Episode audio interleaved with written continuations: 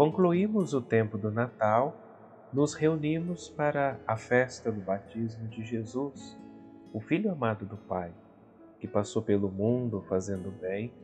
Ao buscar o batismo, Jesus se solidariza com todo o povo. Ungido pelo Espírito, assume publicamente a missão salvadora. A nós, batizados em nome da Trindade, o Senhor nos chama a participar de Sua obra.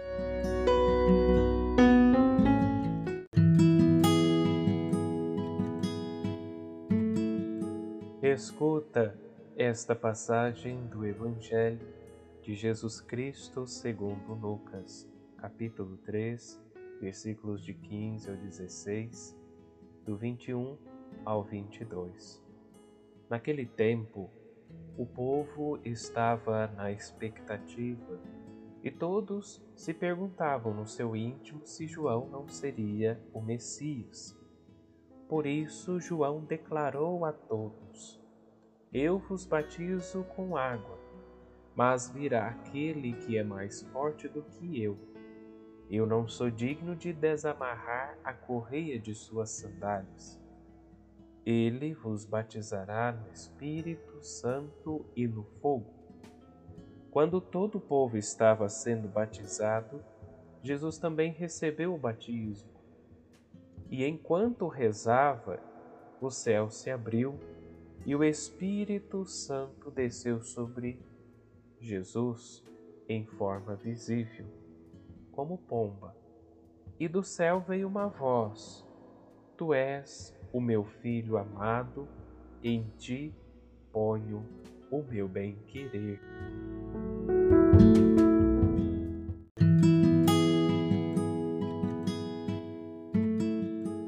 Olá, meu querido irmão, minha querida irmã, salve Maria.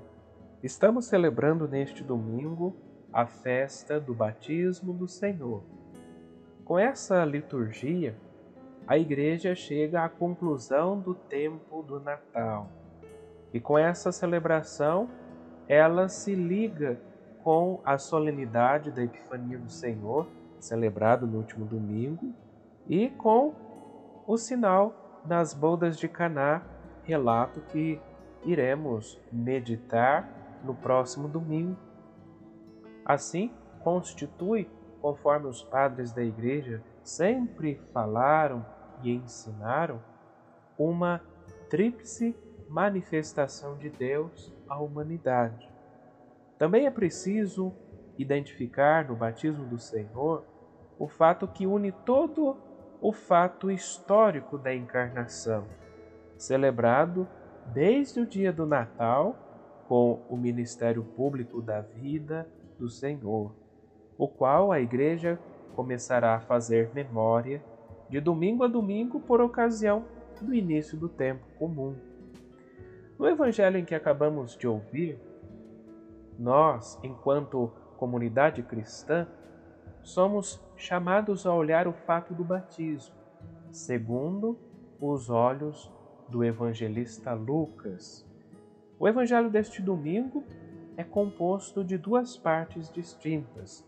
Em um primeiro momento, vemos no capítulo 3 de Lucas, o versículo 15 ao 16, onde fala-se a respeito da atuação de João Batista e da expectativa do povo na chegada do Messias, fazendo com que as pessoas se questionassem se João não seria o Messias.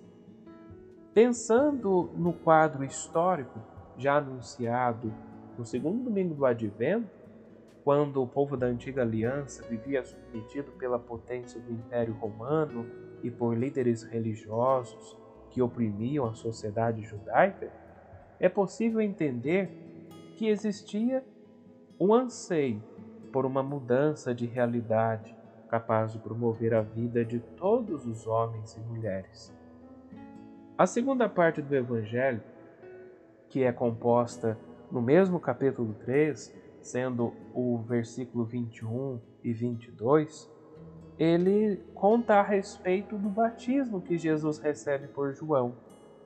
É curioso observar que, diferentemente de Mateus e Marcos, Lucas não conta os pormenores desse acontecimento. Ele se limita a informar a comunidade, a nós, ouvintes, que Jesus também recebeu o batismo.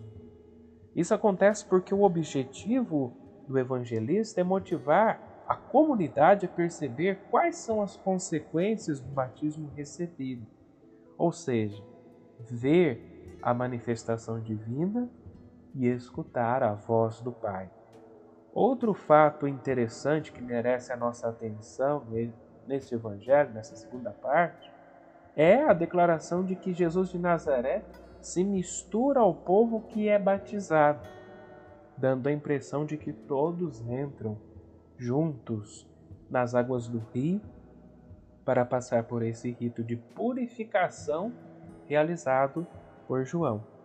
Também é interessante nós observarmos uma característica própria de Jesus de Nazaré ao longo desse terceiro evangelho, que diz que o Espírito desce sobre o Senhor não quando se diz que ele saiu da água, mas porque existe uma predisposição à oração.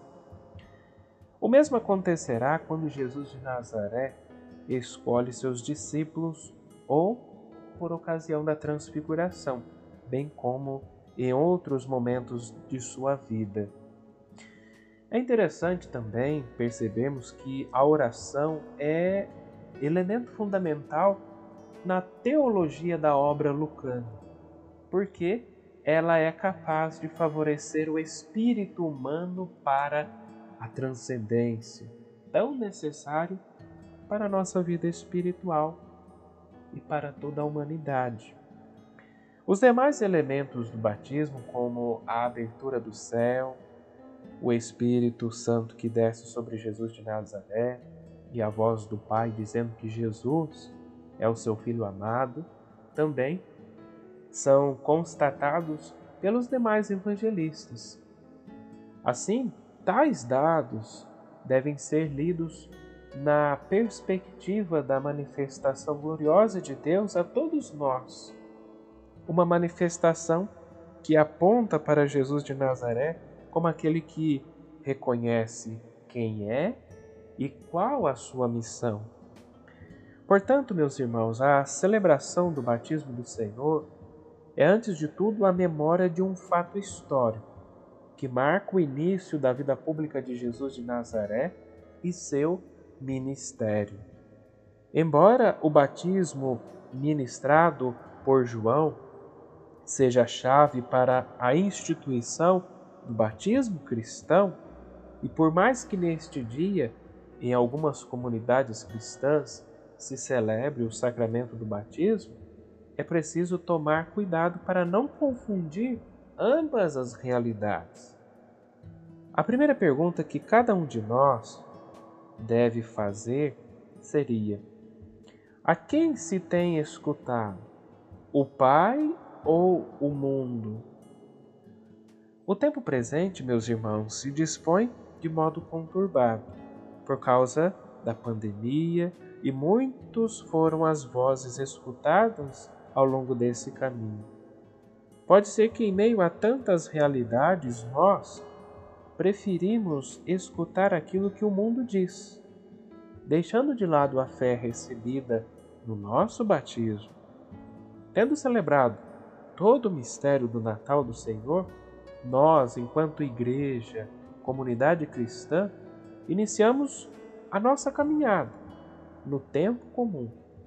Este será o momento oportuno para escutar a voz de Jesus de Nazaré e reafirmar o desejo de permanecermos com Ele, para moldar o nosso coração. Assim, essa dinâmica de escutar a voz do Senhor deve favorecer para que nós, cristãos e cristãs, assumamos com autenticidade a nossa vida cristã, sobretudo a nossa vida cristã católica. Nós, enquanto cristãos católicos, atuais discípulos e missionários de Jesus de Nazaré, devemos nos esforçar para reproduzir a mesma justiça e missão de Jesus. No mundo em que se vive, é fundamental levar a bondade e a misericórdia de Deus a todos. Também é necessário fazer com que nós, enquanto comunidade cristã, tenhamos uma participação ativa na sociedade, para que, ao passar em meio a tantas realidades, façamos como o Senhor, que foi promotor da justiça de Deus e sempre procurou realizar o bem e restabelecendo a dignidade e ofertando o dom da vida. Hoje é um grande dia também para nós meditarmos o dom recebido no batismo. O que é mais importante em nossa vida, o que é mais importante que nos configura como uma pessoa, é que nós nos tornamos filhos e filhas de Deus. Que neste dia peçamos a nossa mãe, Santa Maria, que nos faça ter consciência da maravilha que é sermos filhos de Deus, porque nós todos somos batizados em nome da Trindade e o Senhor nos chama a participarmos de Sua obra. Que possamos neste dia recordarmos o nosso batismo, o dia do nosso batismo, e, sendo possível, renovarmos as nossas promessas batismais. Que tenhamos um santo e abençoado domingo e até a nossa próxima meditação.